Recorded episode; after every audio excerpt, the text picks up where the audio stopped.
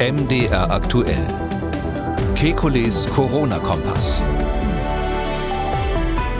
Dienstag, 21. Februar 2023. In diesen Tagen ist es genau drei Jahre her, dass sich das damals sogenannte neuartige Coronavirus auch in Europa ausbreitete. Karnevalssitzungen, Starkbierfeste und Fußballspiele sorgten für Fälle und für Schlagzeilen.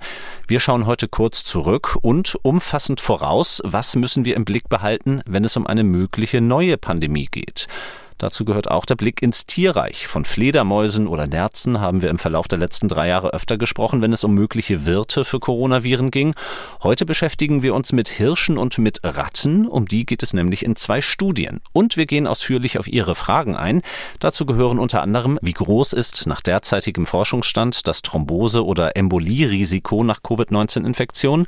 Was ist im Nachhinein vom schwedischen Sonderweg zu halten? Und sollte es wieder zu einer Pandemie kommen, wie müsste die verlaufen, dass dann eine Impfpflicht nicht nur diskutiert, sondern tatsächlich eingeführt würde? Wir wollen Orientierung geben. Ich bin Jan Kröger, Reporter und Moderator beim Nachrichtenradio MDR aktuell. Jeden Dienstag haben wir einen Blick auf die aktuellen Entwicklungen rund ums Coronavirus und wir beantworten Ihre Fragen.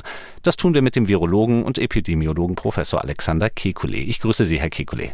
Hallo, Herr Kröger, guten Tag. Herr Kekulé, eines vorweg, um es deutlich zu machen für unsere Hörer. Wir haben ein paar Tage vor diesem Dienstag miteinander gesprochen, legen sozusagen eine kleine Karnevalspause ein. Äh, bei einem Norddeutschen gebürtig wie mir und einem Münchner vielleicht sogar ein Karnevalsscherz an sich, dass ausgerechnet wir mit unserer Herkunft eine Karnevalspause einlegen. Oder unterschätze ich Sie da? Sind Sie als der Münchner von uns beiden doch im Karneval anzutreffen? Äh, Im Karneval nicht, aber ähm, äh, die Bayern sind ja immer froh, wenn sie irgendeine Gelegenheit haben, nicht arbeiten zu müssen. Das ist, das ist dort sehr tief verankert. Wir haben die meisten Feiertage, glaube ich, von allen in der Republik. Darum äh, beneiden wir sie immer und äh, die protestantischen Länder versuchen dann immer mit Reformationstagen da mitzuhalten, aber ich glaube, wir haben sie immer noch nicht ganz eingeholt. Das ist richtig. Äh, aber der Karneval ähm, ist natürlich ein Thema in diesen Tagen, weil er eben auch zum ersten Mal wieder so gefeiert wird wie vor drei Jahren. Ein Fachkollege von Ihnen, Hendrik Streeck, wurde sogar abgelichtet in der Presse mit einem Bild. Das hatte allerdings natürlich auch einen anderen Hintergrund. Das, die News war nicht, Hendrik Streeck geht zum Karneval, sondern er wurde eingeladen zum Karneval in Gangelt. Das war jener Ort im Rheinland 2020, äh, wo nach dem dortigen Sitzungskarneval sehr viele Fälle dann verzeichnet worden sind. Können Sie sich noch ein bisschen zurückerinnern an diese Tage vor drei Jahren, wie Sie das damals wahrgenommen haben? Ah, da kann ich mich natürlich gut dran erinnern. Äh, mich hätte jetzt interessiert, die Pointe, ob er hingegangen ist oder nicht. Aber ja, ja, ist er. ist er hingegangen. Er war mit seinem Outfit, ähm, so ein Kapitänsoutfit zu sehen. Ah ja, nicht schlecht. Man muss ja sagen, das war eigentlich einer der dramatischsten Fehler, den die Politik gemacht hat, ähm, äh, dass man den Karneval nicht abgesagt hat damals. Es ist ja bekannt, dass ich dafür plädiert habe, da vorher schon Maßnahmen zu ergreifen. Die Stimmung bei Fachleuten und insbesondere Politikern war damals noch anders. Und man hat eigentlich durch ähm, zwei, zwei Dinge, äh, drei Dinge eigentlich äh, letztlich am Anfang die Pandemie befeuert. Zum einen, dass Karneval und Fasching also komplett normal gelaufen sind, obwohl man wusste, es kommt zur Verbreitung. Zweitens, dass man Urlauber, auf der, ähm, die zurückgekehrt sind, überhaupt nicht getestet hat, ähm, obwohl es klar war, dass es im, in Norditalien im Ausland schon Herde gab, auch in Österreich. Ähm, ähm und ähm, das, das dritte, der dritte Fehler, den man gemacht hat, ist, dass man ähm, die Ferien nicht verlängert hat. Also in Bayern war ja äh, Schluss der Frühjahrsferien, die haben so Skiferien, Faschingsferien. Und da hat man nach den Faschingsferien einfach die Schulen wieder eröffnet, obwohl man wusste, dass dann eben alle, die Infektionen mitgebracht haben, das verbreiten. Und ähm, diese Dinge, da ist ja, glaube ich, bekannt, gab es eine intensive Auseinandersetzung, ähm, die ich verloren habe damals. Ähm, und das ist so, dass man erst äh, vier Wochen später dann den Lockdown machen musste, weil die Fallzahlen so gestiegen sind. Darum kenne ich die Zahl, kenne ich die Zeit natürlich sehr gut, auch um die Angriffe, derer, deren sich dann äh, der Hendrik Streeck hinterher ausgesetzt sah, als er seine Studie da so ein bisschen sportlich ähm, verkündet hat. Mhm. Ähm, ich sag mal so, ähm, er ist da vielleicht bei einigen Schlussfolgerungen einen Ticken zu weit gegangen. Ähm, in der, in, der, in der jungen Aufregung, frühen Aufregung, aber die Kritik, die er dafür eingesteckt hat, war wirklich unberechtigt. Zumal die Arbeit ja hervorragend publiziert wurde und bis heute als ein Meilenstein eigentlich in der Epidemiologie gilt. Das hat dieser kleine Ort Gangelt ähm, damals bewirkt. Und nun, drei Jahre später, haben wir also wieder Sitzungskarneval schon gehabt und den Straßenkarneval, der noch läuft. Ähm, beim Oktoberfest hatten wir schon die ähnliche Frage. Wie blicken Sie rein von der Infektionslage, vom Infektionsgeschehen nun auf die Feiern in diesem Jahr? Naja, das äh, ist ganz einfach. Es werden natürlich Infektionen hochgehen. Ähm, ich schätze mal, das wird hauptsächlich nicht Corona sein, sondern andere Atemwegserreger. Im Moment haben wir es ja hauptsächlich mit Rhinoviren zu tun, also mit Schnupfenviren. Die haben so ein bisschen die Influenza abgelöst. Ist aber durchaus möglich, dass nochmal eine richtige Influenza-Welle nachkommt. Das, das macht die Influenza manchmal, dass sie nochmal so eine, so eine Frühjahrswelle hinten dranhängt. Ähm, ich sag's mal so, klar, wir schauen jetzt da sehr detailliert drauf. Wegen Corona sind wir alle so ein bisschen aufmerksamer bezüglich dieser Zahlen. Ähm, letztlich hätte sich vor fünf Jahren auch keiner gefragt, ähm, geht nach dem Karneval oder nach dem Fasching, geht da die Infektionszahl rauf oder runter. Ähm, ja, das ist so und wir müssen als Gesellschaft uns einfach überlegen und jeder Einzelne, ob wir das in Kauf nehmen wollen ähm, oder ob wir uns sozusagen von so einem Virus oder so einer Handvoll Viren den Spaß verderben lassen wollen. Das ist eine sehr schwierige Entscheidung. Also will ich jetzt gar nicht in die eine oder andere Richtung was sagen, aber ich glaube, wir haben da viel mehr Bewusstsein für diese Risiken Risiken letztlich äh, gewonnen durch die Corona-Pandemie. Den Blick auf das aktuelle Infektionsgeschehen, den werden wir dann in der kommenden Woche auch wieder tagesaktuell werfen können. Heute nehmen wir uns sozusagen ein bisschen zurück, raus aus der Aktualität und schauen auf ein etwas zeitloseres Thema, bevor wir dann zu unseren Hörerfragen auch noch kommen.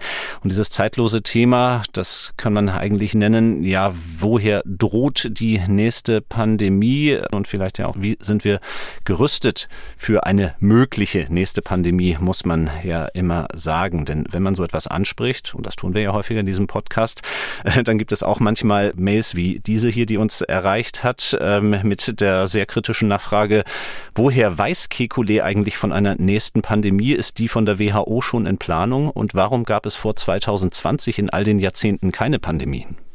Jetzt überraschen Sie mich mit der Frage. also ich weiß es gar nicht, aber es gibt halt Wahrscheinlichkeiten, nicht? Also mhm. ähm, es gibt keinen Schalter, der die Pandemie ein- und ausschaltet, so wie die Ampel von Rot auf Grün und zurückschaltet.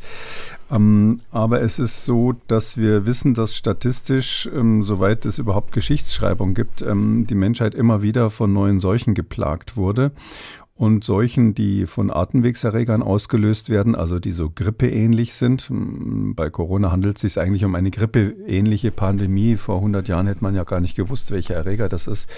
Ähm, die kommen so alle 30 Jahre statistisch gesehen, dreimal pro Jahrhundert. Ich fürchte, das könnte auch häufiger werden, weil es mehr Gelegenheiten zum einen gibt, dass neue Viren auf den Menschen überspringen. Äh, das ist ja etwas, was quasi die Voraussetzung für eine neue Pandemie ist. Man braucht immer einen Erreger, der im Tierreich vorher ausgebrütet wurde bei irgendeinem Säugetier und dann auf den Menschen übergesprungen ist. Äh, und dann kommt es natürlich auf die sekundäre Verteilung an, weil wenn dieser neue Erreger dann beim Menschen ist, dann muss der sich ja anpassen, damit er sehr schnell überhaupt ähm, sich weiter verbreiten kann in diesem neuen Wirt. Ähm, diese Anpassung ist ja bei SARS-CoV-2 hauptsächlich dann in Norditalien passiert, wo diese besonders ansteckende Variante ausgebrütet wurde, wenn ich mal so sagen darf. Ähm, äh, wenn man so, wenn man einen Erreger hat, der vorher irgendwo ver versickert, ja, der in irgendwelchen Dörfern in China vielleicht eine kleine Welle macht und wieder verschwindet, ähm, dann war das ein vorpandemischer Erreger, der es nicht geschafft hat, quasi in die Welt rauszukommen. Diese Ereignisse, dass vom Tierreich übergesprungene Erreger in einer begrenzten Population Infektionen machen und dann sich totlaufen. Ähm, das gab sicher sehr, sehr, sehr häufig ähm, in den letzten Jahrhunderten, Jahrtausenden. Und das dürfte aber in Zukunft häufiger dann so sein, dass diese Erreger auch Anschluss eben dann zu ähm, Flugverbindungen, zu Zügen und zu internationalem Verkehr, ähm, Reiseverkehr haben, sodass man eben dann, dass das Virus mehr Gelegenheiten dann hat, sich an den Menschen anzupassen. Darum glaube glaube ich, es wird häufiger. Aber es ist nur eine Statistik. Also mhm. ich, wenn Sie mich jetzt vor zehn Jahren gefragt hätten, hätte ich gesagt, ob ich selber noch mal eine veritable Pandemie erlebe, 50-50. Ähm, ähm, nachdem man sich sein Leben lang sozusagen mit der Theorie beschäftigt hat, ist es jetzt interessant, mal das praktisch zu sehen. Aber ich gehe davon aus, dass ich persönlich, ich bin jetzt, werde jetzt 65, ich werde hoffentlich nicht noch mal sowas wie Corona erleben ähm, in meinem Leben. Aber kann auch sein, dass in fünf Jahren schon die nächste kommt. Das ist nicht auszuschließen, muss man ganz ehrlich sagen. Und das kann ja auch SARS-CoV-2, können SARS-CoV-2 ähnliche Varianten natürlich aus dem Tierreich nochmal überspringen. Nur eins wir wahrscheinlich äh, mit ziemlicher Sicherheit sagen, von der WHO geplant wird sie nicht. Ach, die WHO versucht sich jetzt darauf vorzubereiten. Seit 1999 gibt sie weltweit ähm, immer wieder die äh, Devise aus, die Länder sollen sich vorbereiten. Dass sie das nicht gemacht haben, konnte man hier, ähm, oder dass viele Länder das mhm. nicht richtig gemacht haben, konnte man hier sehen. Ähm, es gibt ja immer diesen Verdacht, dass äh, Virologen und Spezialisten ähm, eigentlich Nutzen davon hätten, wenn Pandemie ist und deshalb die Viren selber gestreut hätten. Also das ist, ähm, glaube ich, in der Praxis ziemlich abwegig. Zumindest bei diesem Virus würde ich es mal ausschließen. Sie haben es schon angesprochen eben, der Blick ins Tierreich, die Tatsache, dass ähm, wir Menschen sozusagen immer mehr von der Natur wegnehmen, immer näher an die Natur heranrücken, rückt dann natürlich auch die Tatsache in den Fokus, ähm, dass gewisse Tierarten als Wirt oder Zwischenwirt für Viren in Frage kommen. Über die Fledermäuse und über die Nerze haben wir im Verlauf der 342 Folgen immer wieder gesprochen. Heute geht es aus Anlass einer aktuellen Studie um etwas anderes, nämlich um Hirsche. Eine Studie aus Nordamerika. Erst einmal, wenn die Hirsche nun im Blickpunkt sind in dieser Studie, ist das überraschend für Sie? Ähm, nein, es ist so, dass man ja schon seit längerem weiß, dass ähm, Wild in Nordamerika infiziert sein kann mit SARS-CoV-2. Es gab schon früher Studien, die, die, gezeigt haben, dass diese sogenannten Weißwedelhirsche, die also einen weißen Wedel haben, ein weißes Schwänzchen hinten haben, ähm, dass die ähm, relativ häufig mit SARS-CoV-2 infiziert waren. Ähm, die hm, früheren ähm, Untersuchungen haben sogar gezeigt, dass 30 bis 40 Prozent der Hirsche, die, bei denen man Antikörper prüft, tatsächlich Antikörper gegen SARS-CoV-2 hatten in der Pandemie. Das ist richtig viel. Und noch ein paar zusätzlich hatten ähm, ähm RNA, waren RNA-positiv, also haben aktuell ähm, Virusinfektionen gehabt, sodass wir eigentlich schon länger wissen, ähm, diese armen Hirsche sind tatsächlich vom Menschen infiziert worden. Anders kann es nicht passiert sein. Da wird keine Fledermaus aus China rübergekommen sein. Und das, was jetzt aktuell diese Studie, ähm, die ist gerade im Januar rausgekommen, Ende Januar, ähm, die sagt eben, die haben mal genauer untersucht, wie sich dieses Virus in den Hirschen weiterentwickelt hat und welche Arten von, äh, welche Varianten von SARS-CoV-2 dort überhaupt nachgewiesen werden. Dann schauen wir uns mal diese Studie ganz genau an, denn ähm, das eine überraschende Ergebnis, das bezieht sich eben auf die Varianten, die Sie angesprochen haben. Das sind nämlich noch alte Varianten, die Alpha- und die Gamma-Variante, die bei den Hirschen eben noch viel später nachgewiesen wurden, als es sie beim Menschen gegeben hat. Schauen wir uns die Studie mal an. Wie genau sind die Wissenschaftler davor gegangen? Ja, also die haben ähm, im Grunde genommen hier, zu, man muss vielleicht dazu sagen, es ist eine Studie der Cornell-Universität. Ähm, das ist relativ weit weg von New York City, ähm, da bei den, bei den, bei den großen Seen. Da gibt es diese, diese fünf großen Seen, mhm. eben Erie-See, Ontario, Michigan und so weiter. Die anderen kann ich, glaube ich, gar nicht mehr aufsagen. also es gibt fünf große, Superior gibt es ein Lake Superior, den fünften weiß ich nicht mehr. Es gibt fünf große Seen da oben und da, das ist also so das Eldorado der Jäger, muss man sagen, in den Vereinigten Staaten. Ähm, so im Nordosten der USA wird extrem viel ähm, gejagt. Man muss sich das ein bisschen anders vorstellen als bei uns. Die ähm, sind da, äh, wie soll ich sagen, also die gehen da zum Teil aus sportlichen Gründen mit Pfeil und Bogen oder sogar mit Armbrusten auf die, ähm, auf die armen Tiere los. Ähm, Ausbildung ist relativ reduziert dort vorher. Man muss nur so einen Online-Kurs machen und deshalb wird extrem viel gejagt. Es gibt viel Kontakt zu diesem Wild. Und anders als unser Rotwild, das ist ein bisschen kleiner, diese Weißwedelhirsche, die gibt es bei uns, glaube ich, gar nicht. Die sind ein bisschen kleiner ähm, und ähm, die sind so ein bisschen, die sind weniger scheu. Also kann man sich so ähnlich vorstellen äh, wie bei uns das Dammwild, was zum Teil auch als, ha mhm. als, Haustier gehalten wird. Die stehen dann zum Teil auch auf Bauernhöfen so quasi als, als Schmusetiere für die Kinder rum.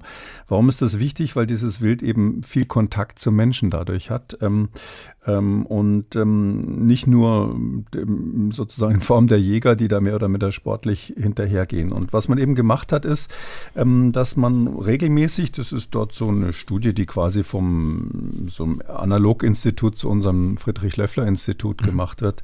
Ähm, also das, was für die Tiergesundheit in den USA ähm, zuständig ist, das ist quasi dort die Abteilung, das gehört zu dieser Umwelt, Umweltschutzabteilung in den USA.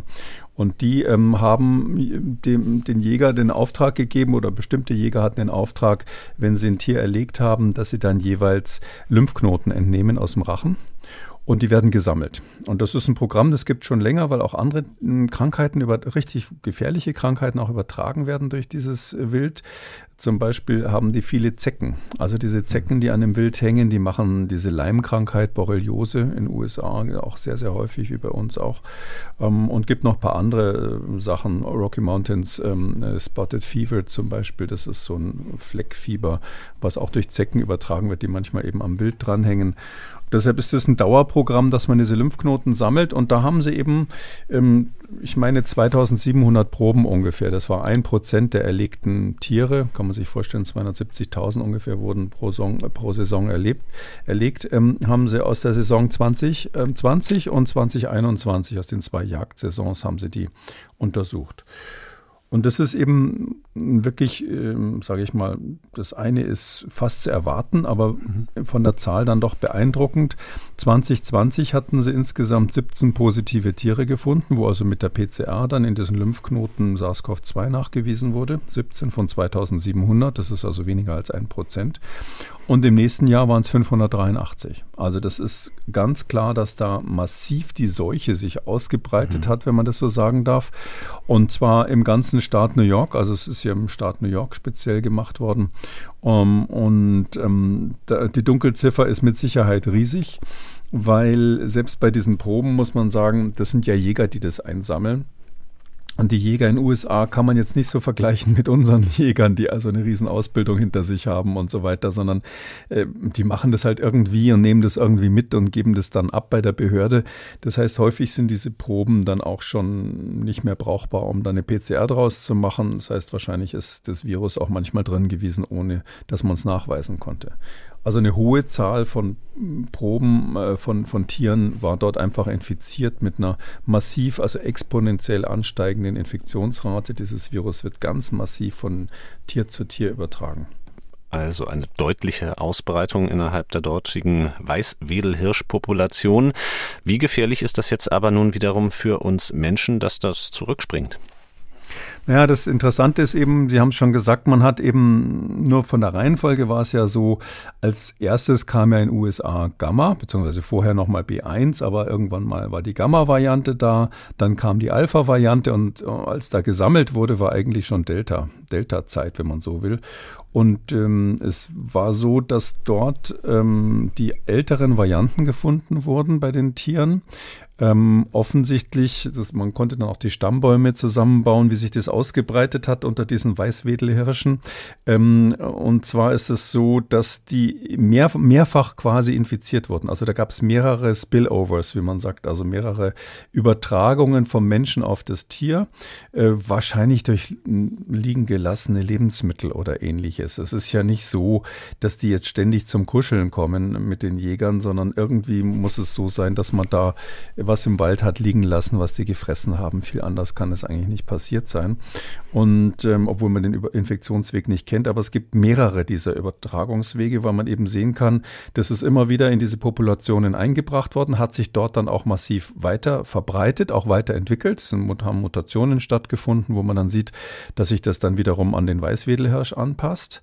Und ähm, für uns Menschen eben, weil Sie danach fragen, die Gefahr ist eben die, die das ist so eine Art Museum für ältere ähm, Varianten. Also ich sage jetzt mal, diese, diese, diese ähm, Alpha-Variante, die gibt es ja schon lange nicht mehr. Also die gab es zu dem Zeitpunkt auch in den USA nicht mehr.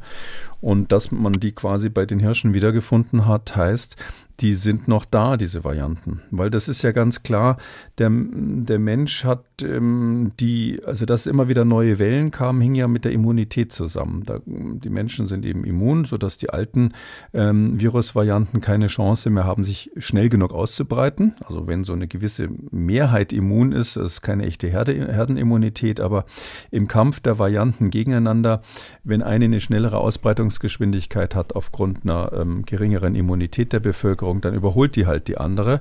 Und weil man ganz selten nur zwei Viren zugleich kriegt, es gibt da sozusagen so ein Ausschlusskriterium, dadurch ist es eben bisher immer so gewesen, dass eine Variante die vorherige überholt hat. Bis Omikron, bei Omikron ist jetzt etwas anders mit den Subvarianten. Und ähm, dieser Prozess, der hat eben bei den Weißwedelhirschen nicht so stattgefunden weil die natürlich nicht so wie soll ich sagen, die, da gibt es natürlich Austausch zwischen verschiedenen Herden, mhm. klar. Aber es ist nicht so, dass man so einen schnellen Austausch hat wie bei uns. Die fahren eben nicht mit dem Zug und fliegen nicht mhm. mit dem Flugzeug. und die reden auch nicht mit jedem, ja, das heißt, da ist mal ein Fluss dazwischen oder sowas. Also es gibt, der Austausch ist offensichtlich langsamer, nicht so effizient wie beim Menschen, mit der Folge, mm, dass ähm, eben man dort jetzt diese ganzen alten Varianten hat. Die könnten theoretisch natürlich mhm. auch von diesen Tieren wieder zurückspringen. Über die Jäger zum Beispiel, die, die natürlich da ähm, dann die, die erlegten Tiere anfassen. Oder auch über andere Zwischenwirte, es können auch mal der Jagdhund sein oder andere Tiere, mhm. ähm, ist es durchaus möglich, dass dann plötzlich einer, sage ich mal, in zwei Jahren plötzlich wieder Delta bekommt. Und da wissen wir natürlich dann nicht, wie ist es, wenn jetzt, ich sag mal rein hypothetisch, ein Delta-Ausbruch ähm, unter 17-Jährigen, die vorher noch gar keinen Kontakt mit dem Virus hatten in irgendeiner Schule oder so, da wissen wir dann auch nicht, wie, wie dann in der Situation die, die Erkrankungsraten werden. Das da mhm. werden dann viele sozusagen dumm gucken, weil sie dachten, SARS-CoV-2 ist doch immer, immer nur Omikron, das ist doch gar nicht so schlimm. Und plötzlich lernen sie dann mal diese früheren Varianten kennen, die ja der Grund sind, warum wir diese Krankheit so ernst nehmen. Nun reden wir da ja über eine Art, den Weißwedelhirsch, der, wie Sie sagen, natürlich ähm, erst einmal nur in Amerika vorkommt. Ich hatte mich belesen kurz vorher und äh, noch gesehen, dass er auch in Finnland und in Tschechien sozusagen eingeschleppt worden ist. Da gibt es also ein paar dieser Tiere auch in Europa, aber wir haben natürlich ganz andere Wildarten, die vorherrschend sind hier. Ähm, was bedeutet das für uns in Europa, dieser Befund aus Nordamerika? Ja, also vor den paar äh, Weißwedelhirschen, die, ich, ja, ich weiß, die sind früher mal für die Jagden verwendet worden. Also das ist so eine Unart. Ich weiß nicht, ob man es in fin Finnland auch macht. In Tschechien ähm, gibt es ja so Jagdgesellschaften, die da extra zur Jagd hinfahren. Sind auch die Anforderungen nicht ganz so hoch an den Jagdschein wie in, in Deutschland zum Beispiel. Wobei es in Deutschland wieder nach Bundesland unterschiedlich ist. In Bayern brauchen sie neun Monate, bis sie den gemacht haben und in manchen anderen Bundesländern kriegen sie es in zwei Wochen. Aber nur mal so zum Vergleich, in den USA müssen Sie nur einen Online-Kurs machen oder sieben Stunden in Person ähm, und dann kriegen Sie den Jagdschein dort. Ähm, also es ist so, ähm, da hat man das in, in, in Tschechien speziell, hat man das gemacht, dass man für Jagdgesellschaften dann diese Tiere quasi ähm, vorher gezogen hat ähm, und die wurden dann extra rausgelassen, wenn die Jäger kommen, damit die was zu schießen haben. Ähm, ich weiß jetzt nicht, ob da so große Populationen übrig geblieben sind, vielleicht der eine oder andere, der irgendwo sich gut genug versteckt hat. Es dürfte aber nicht, ähm, sage ich mal, epidemiologisch eine relevante Zahl von, von Weißwedelhirschen sein, die dort eine Rolle spielt. Es ist auch so, ähm, man muss ja überlegen, ähm, dominant sind bei uns andere Tiere ähm, und die können ja auch SARS-CoV-2 bekommen. Also im Prinzip gibt es überhaupt keinen Grund, warum unser Rotwild zum Beispiel oder auch Rehe jetzt kein SARS-CoV-2 bekommen sollten. Das ist natürlich noch nicht so genau erforscht, weil der Weißwedelhirsch in den USA ich glaube, die haben 30, 40 Millionen Tiere da in, den Vereinigten Staaten. Das ist richtig viel. Und ähm, der ist natürlich dort gut erforscht und bei uns weiß man es nicht so genau. Aber ich gehe davon aus, dass auch unser Wild im Prinzip ähm, empfänglich ist für das Virus. Und das heißt, wir müssen eigentlich erstmal aufpassen, dass wir diese Tiere nicht infizieren. Das ist also ganz wichtig, ähm, dass man drüber nachdenkt, ähm, wenn also äh, mal wieder Corona-Welle ist, ähm, dass man eben dann wirklich nichts im Wald liegen lässt, was von einem Wild gefressen werden kann. Das ist grundsätzlich ein guter Ratschlag, auch wenn kein Corona ist, gibt es zum Beispiel die afrikanische Schweinepest, hm. eine ganz unangenehme Krankheit für Wildschweine, wo die also massenweise dran sterben und was auch gefährlich ist, weil die eingeschleppt werden kann in Zuchtbestände von Schweinen. Ähm, und ähm, da wissen wir auch, dass die immer mal wieder durch liegen gelassene Essensreste im Wald ähm, oder auf irgendwelchen Autobahnraststätten und so weiter vom, dann, dann übertragen wird. Ähm, deshalb ähm, grundsätzlich soll man nichts im Wald liegen lassen. Die Jäger müssen besondere, besonders aufpassen, dass sie sich nicht anstecken beim Wild. Mm, bei uns ist es, habe ich da eigentlich weniger Sorge. Also wenn, wenn man bei uns den Jägern sagt, äh, passt mal auf, äh, nehmt mal lieber Handschuhe, da könnte es sein, dass das und das Virus da ist, dann machen die das tendenziell, ich sag mal zumindest 70 Prozent. In den USA ist jetzt auch die Devise ausgegeben, dass die Jäger bitte Handschuhe benutzen sollen. Wenn man sich jetzt vorstellt, dass man in den USA ab zwölf Jahre jagen darf mhm. und ähm, die Zwölfjährigen müssen fünf Euro im Jahr zahlen, dann dürfen sie schießen. Ähm, das, äh, ob die jetzt alle die Handschuhe nehmen, das weiß ich nicht. Also bezweifle ich. Also dort ist es schwieriger unter Kontrolle zu bekommen als bei uns. Hm, ich bringe zum Abschluss vielleicht noch so eine kleine persönliche Note rein, um es zu verdeutlichen. Um wen muss ich mir eher Sorgen machen? Um meinen Schwager, der Jäger ist, übrigens nach bayerischem Standard, nur damit sie beruhigt sind. Oder um meine Kinder, mit denen ich häufiger mal im Wildpark bin, wo man auch das Dammwild eben so mit selbstgesammelten Eicheln oder so füttern kann. Ich würde mir um keins von beiden Sorgen machen. Also in Wildparks ist es ganz harmlos. Die Tiere werden strengstens überwacht. Also das ist ja dort relativ einfach. Ähm, das kann man weiterhin machen. Man darf auch in Streichelzoos gehen und so weiter. Ähm, und äh, beim Jäger gehe ich davon aus, dass der professionell weiß, was er zu tun hat und was er zu lassen hat. Das Hauptproblem sind, wie gesagt, äh, sozusagen die Mülleimer, die irgendwo rumstehen oder die Leute, die mit dem Kasten Bier irgendwo in den Wald ziehen, eine kleine Party feiern und dann hinterher liegen die Flaschen und eben leider auch die Essensreste darum.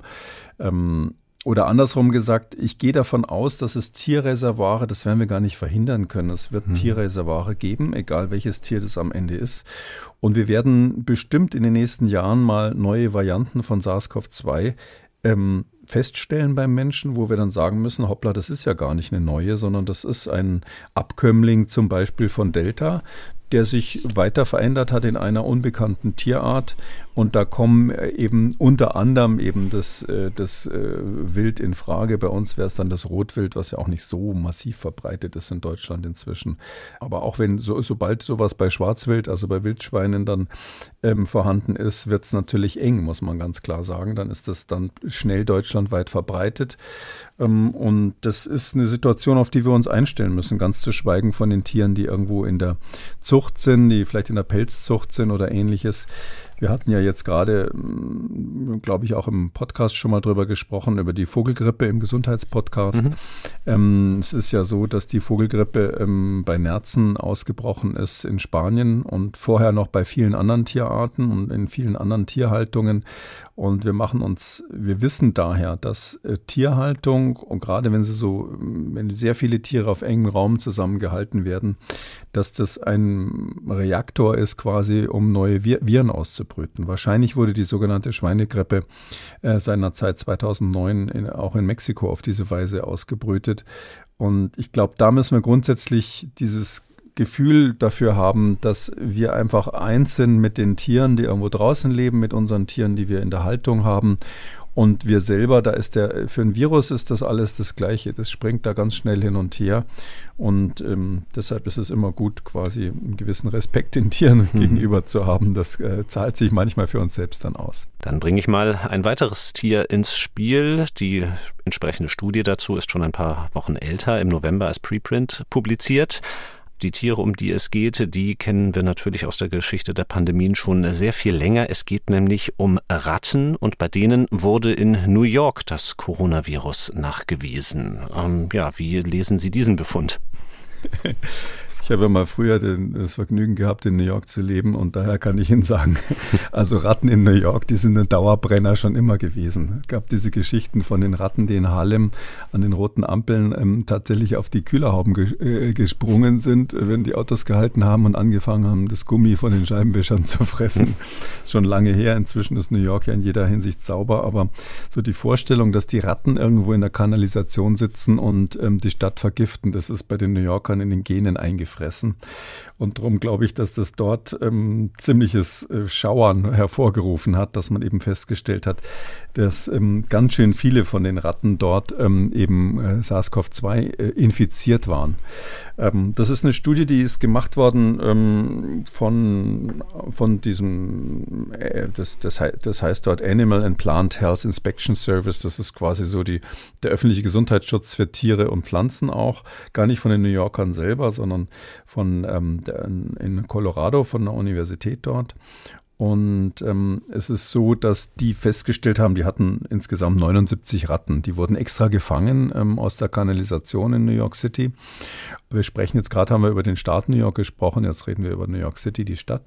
Ähm, und ähm, es ist so, dass es tatsächlich so ist, dass ähm, 13 Ratten von diesen 79 waren also positiv. Die hatten Antikörper im Blut gegen SARS-CoV-2. Und bei vier Ratten konnten sie sogar mit der PCR das Virus nachweisen. Das heißt, die hatten wohl noch eine aktive Virusvermehrung. Die waren sozusagen akut infiziert. Also das ist schon heftig, ja. Also das heißt, also ein erheblicher Teil der Ratten in, in New York City ähm, hat Kontakt mit SARS-CoV-2 gehabt. Ähm, das Interessante dabei ist, ähm, natürlich hat man im Abwasser immer wieder dieses Virus gefunden. Es ist ja bekannt, dass man auch Abwasserstudien macht, um zu schauen, ob irgendwo so eine Welle losgeht. Das ist ja inzwischen zum Glück auch in Deutschland so langsam hat man jetzt angefangen, das auch hier zu machen. In den USA schon sehr, sehr lange, dass man Abwasserüberwachung macht, ähm, ähm, um zu sehen, ob in einer Ortschaft quasi SARS-CoV-2 wiederkommt.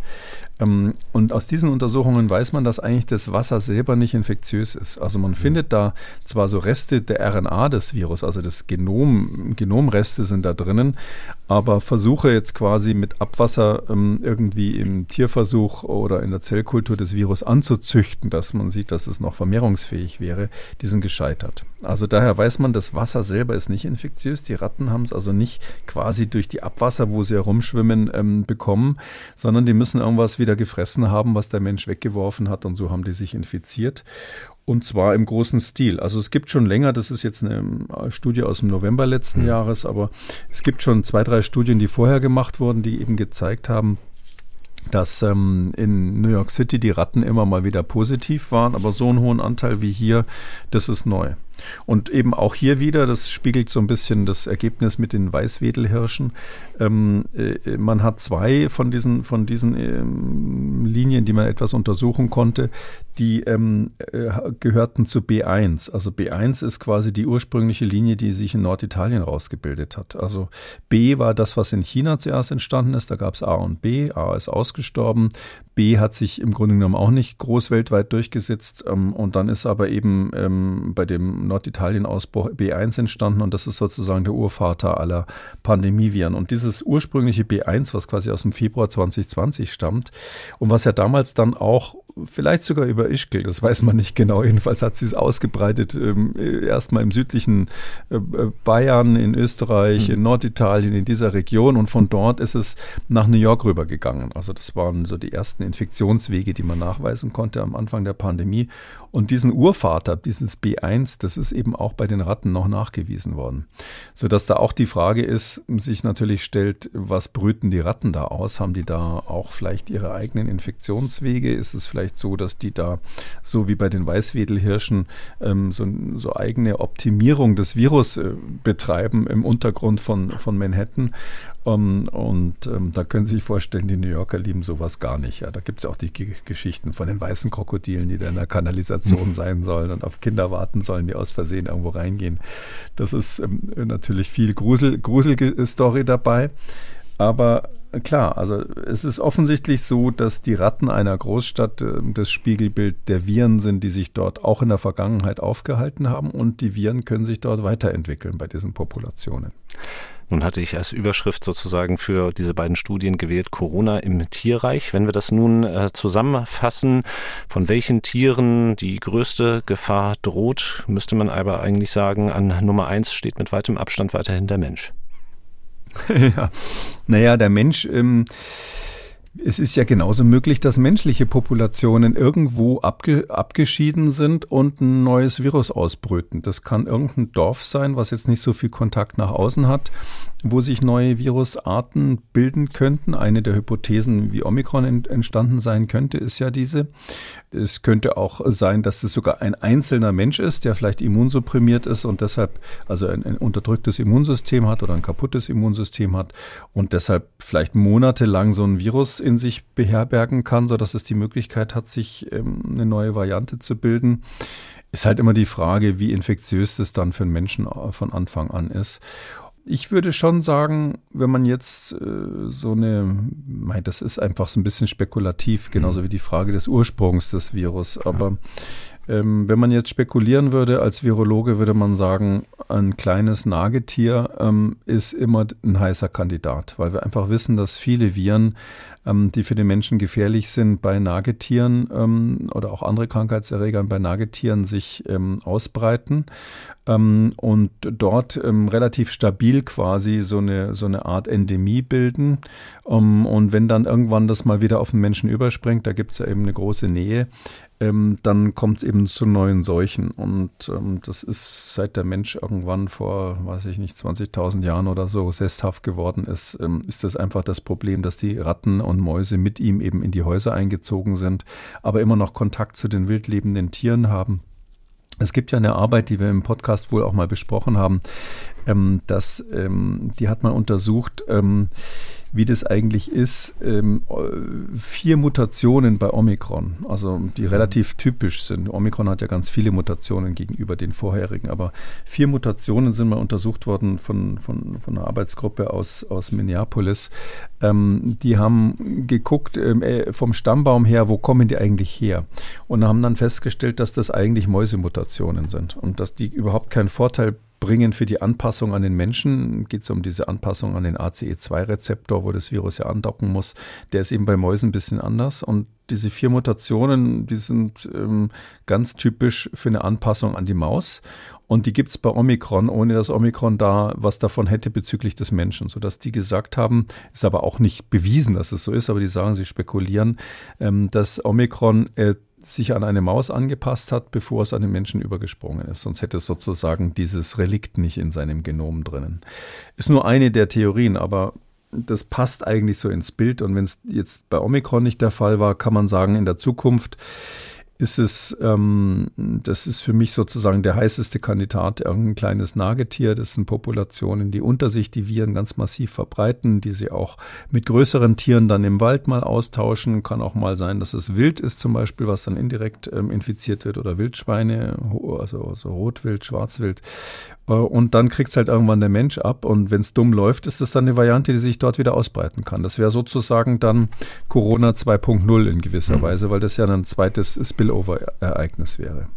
Dann kommen wir zu den Hörerfragen, mit denen wir uns heute befassen wollen. Machen wir den Anfang mit folgendem Anruf, der uns über die bekannte Telefonnummer über 0800 322 00 erreicht hat. Es mehren sich die Presseberichte eben auch von Universitäten, dass das Thrombose- und Embolierisiko nach einer durchgemachten äh, Covid-Infektion bis zu 40-fach erhöht ist und äh, Leute äh, quasi auf der Straße, wenn man so will, äh, tot umfallen, weil sie plötzlich irgendwie eine Lungenembolie oder eine Beinvenenthrombose kriegen. Meine Frage an Herrn Kekulé wäre, ob man eine Prophylaxe machen soll. Das heißt, wenn man Covid-krank ist und auch noch in den Wochen danach sich blutverdünnendes Heparin oder irgendwas geben lassen soll, damit eben ein solcher dramatischer Zwischenfall nicht passiert. Das Risiko ist höher, ja. Also 40-fach habe ich noch nicht gehört. Das ist nun sehr extrem. Gibt klar Einzelstudien, die jetzt zum Beispiel nur Menschen untersucht haben, die auf der Intensivstation gelegen sind oder ähnliches. Und man muss auch unterscheiden, die meisten Studien, die jetzt auch rauskommen, haben die Zeit vor Omikron untersucht. Also das äh, ist ja wirklich, Omikron hat andere Eigenschaften als die vorherigen Varianten. Und ich würde sagen, das Embolierisiko ist hier bei einer normalen Covid-Infektion längst nicht so hoch, wie das früher mal war. Vielleicht auch dann dort bei einer Auswahl von Schwerstkranken. Aber die Überlegung, dass man jetzt, wenn man Corona bekommt, überlegt man sich ja, zumindest früher, als diese gefährlicheren Varianten unterwegs waren, hat man natürlich überlegt, was kann ich machen, um irgendwie meine Überlebenschance zu erhöhen. Das ist ja ganz klar. Und da ist es ja naheliegend, erstmal zu sagen, nehme ich doch irgendwas, was die Blutgerinnung so ein bisschen hemmen kann, weil diese Mikrothrombosen sind ja auch ein Problem. Also nicht nur, was jetzt gerade genannt wurde, dass man also eine Lungenembolie bekommen kann oder ähm, dass man äh, eine venöse Thrombose bekommen kann oder ähnliches, sondern diese Mikrotrompen werden ja auch dafür verantwortlich gemacht, dass zum Beispiel diese neurologischen Erscheinungen dann ähm, äh, während Corona und auch als Post-Covid dann auftreten können. Und ähm, ja, das ist naheliegend, haben auch sicher viele, viele gemacht, dass sie gesagt haben, nehme ich doch mal ein Aspirin. Gibt ja dieses niedrig dosierte äh, Acetylsalicylsäure, ASS, verschiedener Hersteller in niedriger Dosierung. Ähm, ähm, früher hat man gesagt, äh, an aspirin a way, äh, keep, äh, an aspirin a day keeps the heart attack away. Ja, das heißt also, man hat das genommen gegen Heart Attacks. Rein medizinisch, um das gleich hinten dran zu hängen, ist inzwischen klar, dass das nicht so gut wirkt, wie man mhm. früher gedacht hat. Die Indikation für diese niedrig dosierte Aspirin, Acetylsalicylsäure, ist stark eingeschränkt worden bei jüngeren Menschen und Menschen, die kein erhöhtes äh, Infarktrisiko haben, bringt das nichts. Äh, die Risiken sind dann höher. Ähm, aber es wurde viel gemacht eben bei Corona-Infektionen und Ärzte haben es gemacht und dann gab es eben Studien, in denen es untersucht wurde und die Studien haben alle gezeigt, also ich kenne zwei oder drei, haben alle gezeigt, es bringt nichts. Also wenn man wirklich jetzt generell quasi bei, beim ersten Krankheitssymptom anfängt, ähm, Aspirin in verschiedener Dosierung zu nehmen oder auch andere Blutverdünner, Heparin ist ja was, was man eben spritzen müsste, gibt es auch Studien dazu hat alles nichts gebracht.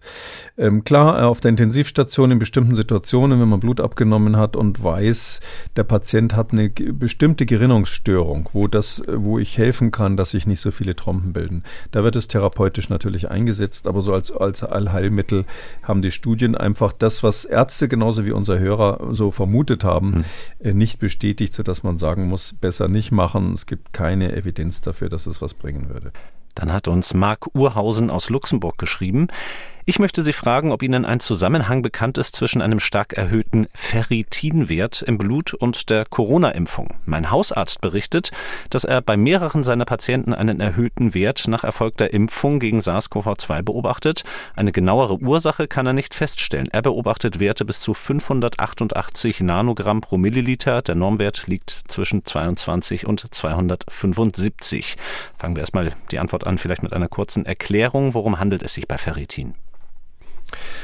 Äh, Ferritin, ja, das ist ein Eiweißmolekül, ein Protein, das ähm, Eisen im Blut transportiert oder vor allem hauptsächlich Eisen intrazellulär festhält. Also man muss sich das so vorstellen, unser, unser Körper Eisen, das ist ja ein roten, roten Blutkörperchen hauptsächlich. Also das weiß man wahrscheinlich, dass Hämoglobin im äh, Eisen enthält.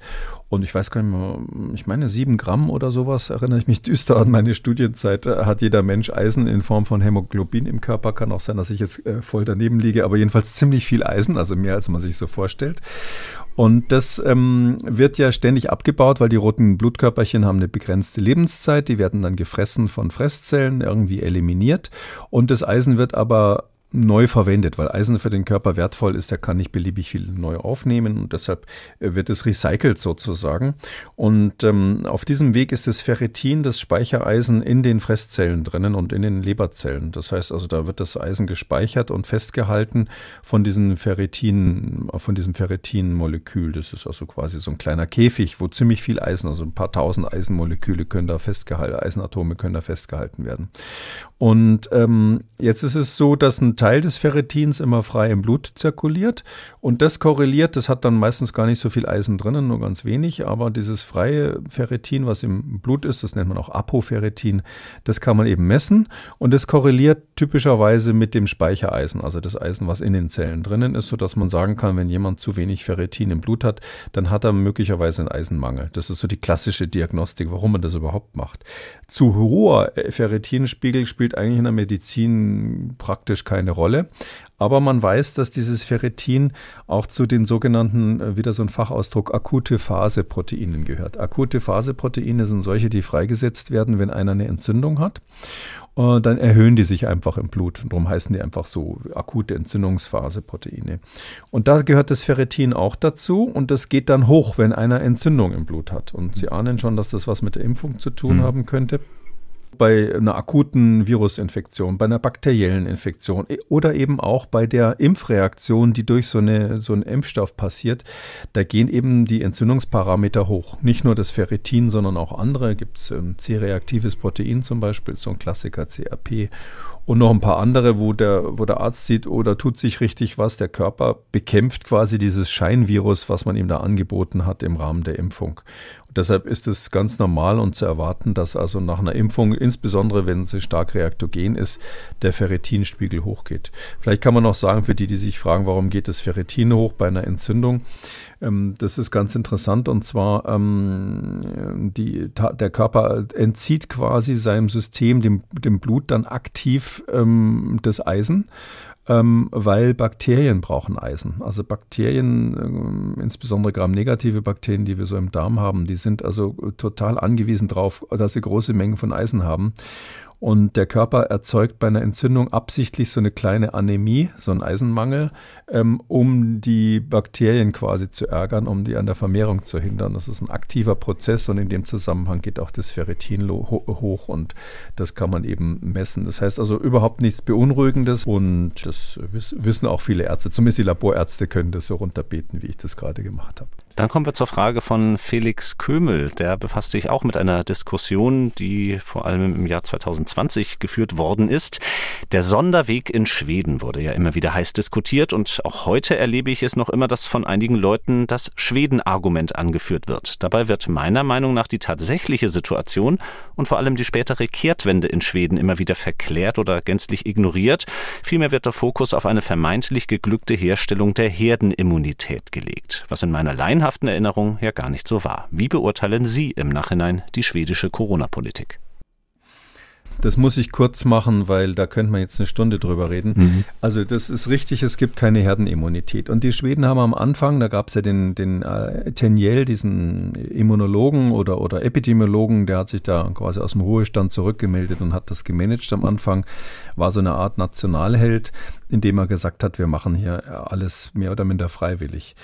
Ähm, der hat wohl am Anfang angeblich irgendwie Richtung Herdenimmunität argumentiert, ähm, dass man gesagt hat, man könnte damit eine Herdenimmunität erreichen. Er hat aber später immer wieder Interviews gegeben, wo er gesagt hat, da sei er missverstanden worden. Also so wie manche deutsche Virologen gesagt haben, wir, wir werden eine Herdenimmunität erreichen unter diesen und jenen Bedingungen. So, so krass hat er das nie fehlformuliert. Es ist aber tatsächlich so, dass man in Schweden halt auf Freiwilligkeit gesetzt hat. Also man hat nicht nichts gemacht, sondern Ende März 2020 wurde gesagt, dass über 70-Jährige dringend ihre Kontakte limitieren sollen, dass die also vermeiden sollen, Kontakte zu haben. Man hat äh, empfohlen, ähm, Social Distancing für alle Altersgruppen, ähm, regelmäßiges Händewaschen, das war damals noch hoch im Kurs, weil man nicht wusste, wie selten es eigentlich über Schmierinfektionen übertragen wird. Und ähm, man hat auch gesagt, auch in Schweden, man soll nicht notwendige Reisen vermeiden und man soll so viel wie möglich Homeoffice machen. Also ähm, März 2020, das ist nicht so, dass die Schweden nichts gemacht hätten, aber es waren halt Empfehlungen. Und ähm, dann später im ähm, April, also einen Monat später, dann hat man gesagt, ja, ähm, es gibt ähm, also eine Besuchersperre in Altenheimen und Pflegeheimen. Äh, da dürfen keine Besucher mehr rein und wenn, dann müssen sie getestet sein dann später und unter bestimmten Bedingungen dürfen die nur noch reingelassen werden. Deshalb kann man sagen, also die haben jetzt nicht nichts gemacht, sondern die haben äh, für die Altenheime dann irgendwann mal Regeln eingeführt, aber zu spät. Es war auch so diese, diese Besuchersperre äh, die im April 2020 eingeführt wurde, die ist im Oktober wieder aufgehoben worden, weil man eben damals der Meinung war, es hätte nicht viel gebracht. Schweden hat letztlich zwei Fehler gemacht, ähm, die jetzt Schweden typisch waren. Das eine ist, man hat sich am man hat sich vor der Pandemie relativ schlecht vorbereitet. Man hat irgendwie gedacht, man sei besser vorbereitet und hatte eben nicht so die fertigen Pläne in der Schublade, nicht genug Masken parat und so weiter. Also etwas, was vielleicht den einen oder anderen auch an Deutschland erinnert.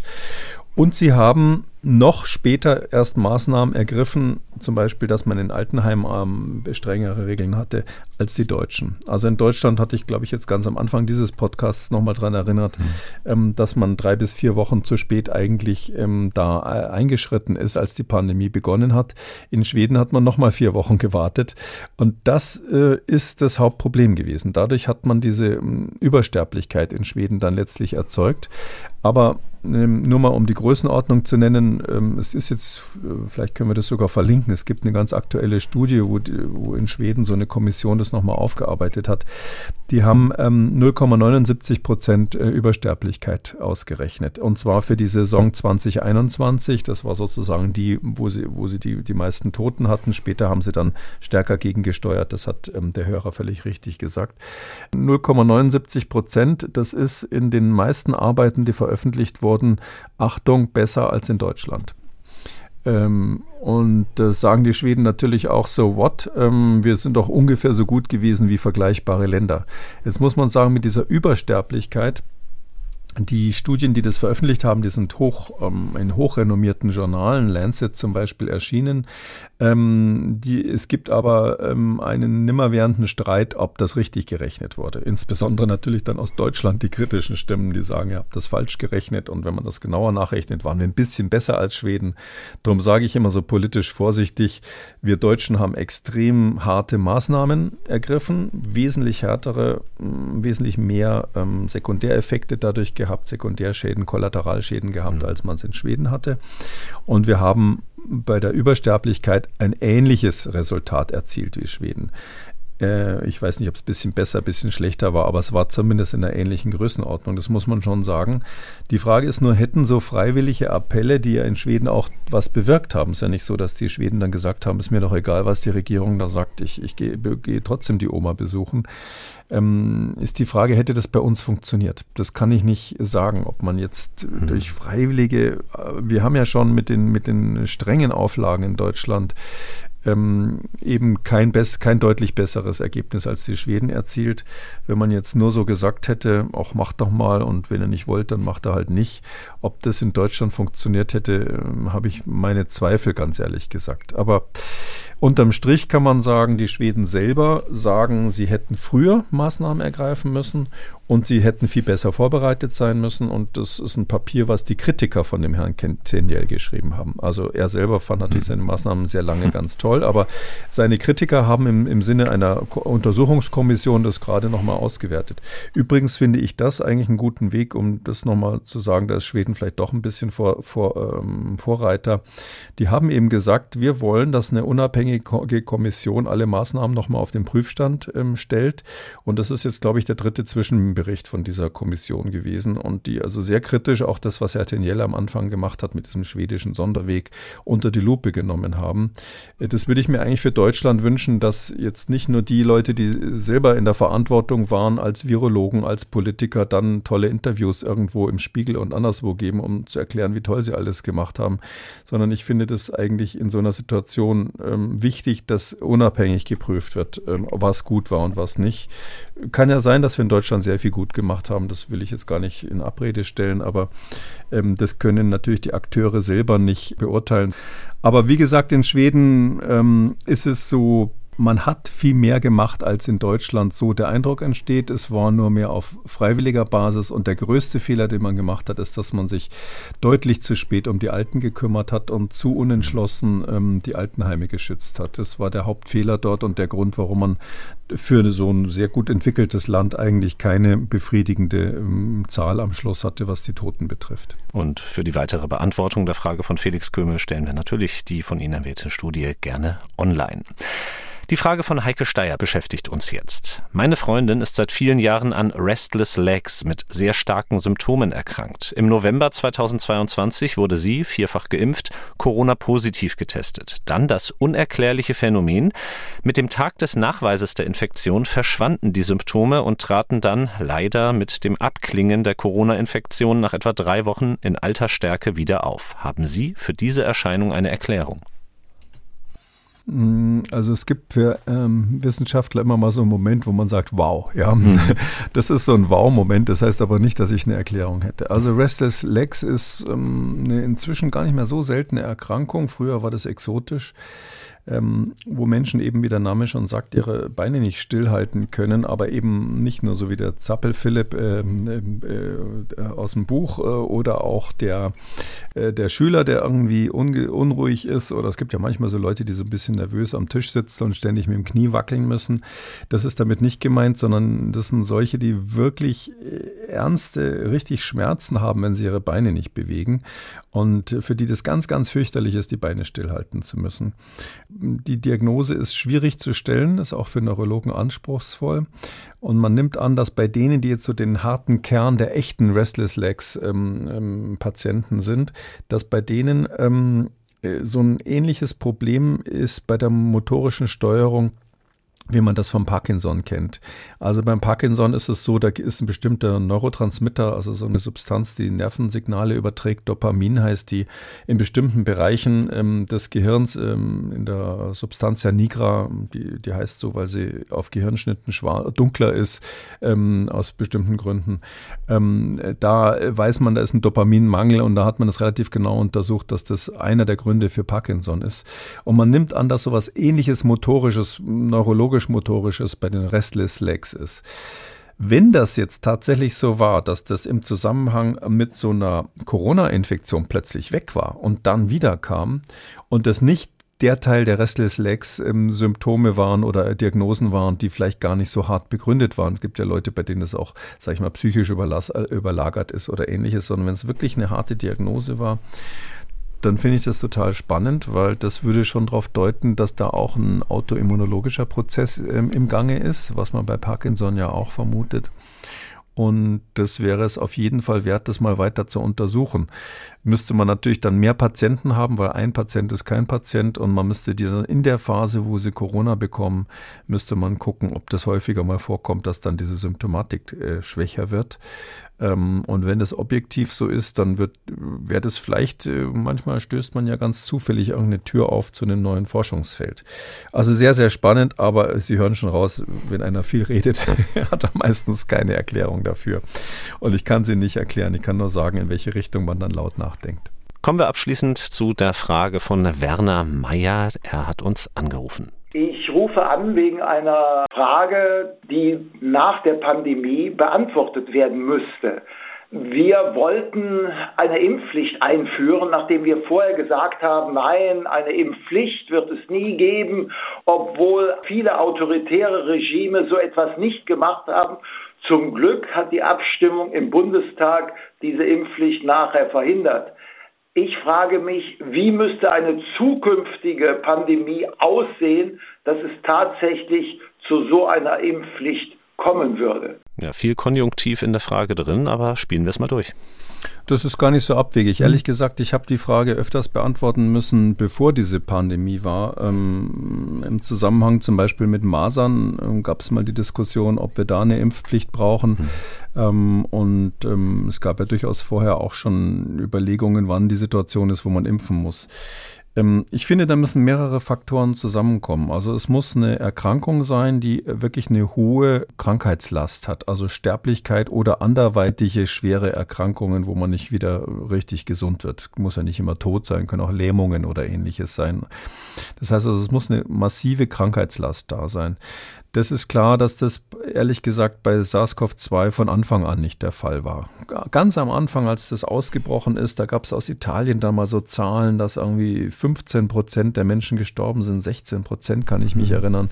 Ähm, aber das hat man dann schnell korrigiert und festgestellt, das waren bestimmte Altersgruppen, das waren bestimmte ähm, Voraussetzungen und es war dann relativ schnell klar, dass die Sterblichkeit höchstens bei 0,5 Prozent der Infizierten lag, bevor wir Omikron hatten. Inzwischen ist sie nochmal deutlich geringer.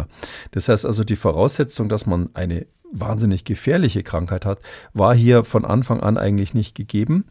Das könnte aber bei der nächsten Pandemie, muss man ehrlich sagen, einfach so sein. Ja, das war auch Glück, dass wir hier quasi eine Tabletop-Exercise sozusagen hatten, mal eine Übung, wo wir, wo man das alles mal durchspielen kann, ähm, für den Fall, dass es wirklich mal eine ganz schlimme Pandemie gibt, äh, mit einem gefährlicheren Erreger. Ähm, das klingt vielleicht zynisch, aber es ist tatsächlich so, dass wenn jetzt was Ebola-ähnliches durch die Luft mhm. fliegen würde, dann wären wir in einer ganz anderen Situation.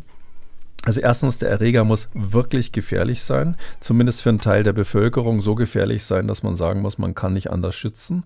Das Zweite, was dazu kommen müsste, ähm, ist, dass wir einen wirklich geeigneten Impfstoff hätten. Geeignet heißt in dem Fall, dass er auch vor Infektion schützt oder zumindest vor schwerer Erkrankung sehr zuverlässig schützt und dass er von den, ne-, vom Nebenwirkungsspektrum natürlich dann, ähm, dass, dass die, die Schutzwirkung, die Risiken deutlich überwiegt. Das war hier zu keinem Zeitpunkt der Fall, dass wir einen für eine, ähm, für eine allgemeine Impfpflicht geeigneten Impfstoff gehabt hätten. Wir hatten natürlich geeignete Impfstoffe, das ist klar, aber nicht, dass man sagen könnte, die waren jetzt so perfekt, die haben viele Schwächen gehabt, das ist ja auch bekannt, die waren jetzt nicht so perfekt, dass man sagen kann, die können wir jetzt in diesem Fall ähm, für eine allgemeine Impfpflicht verwenden.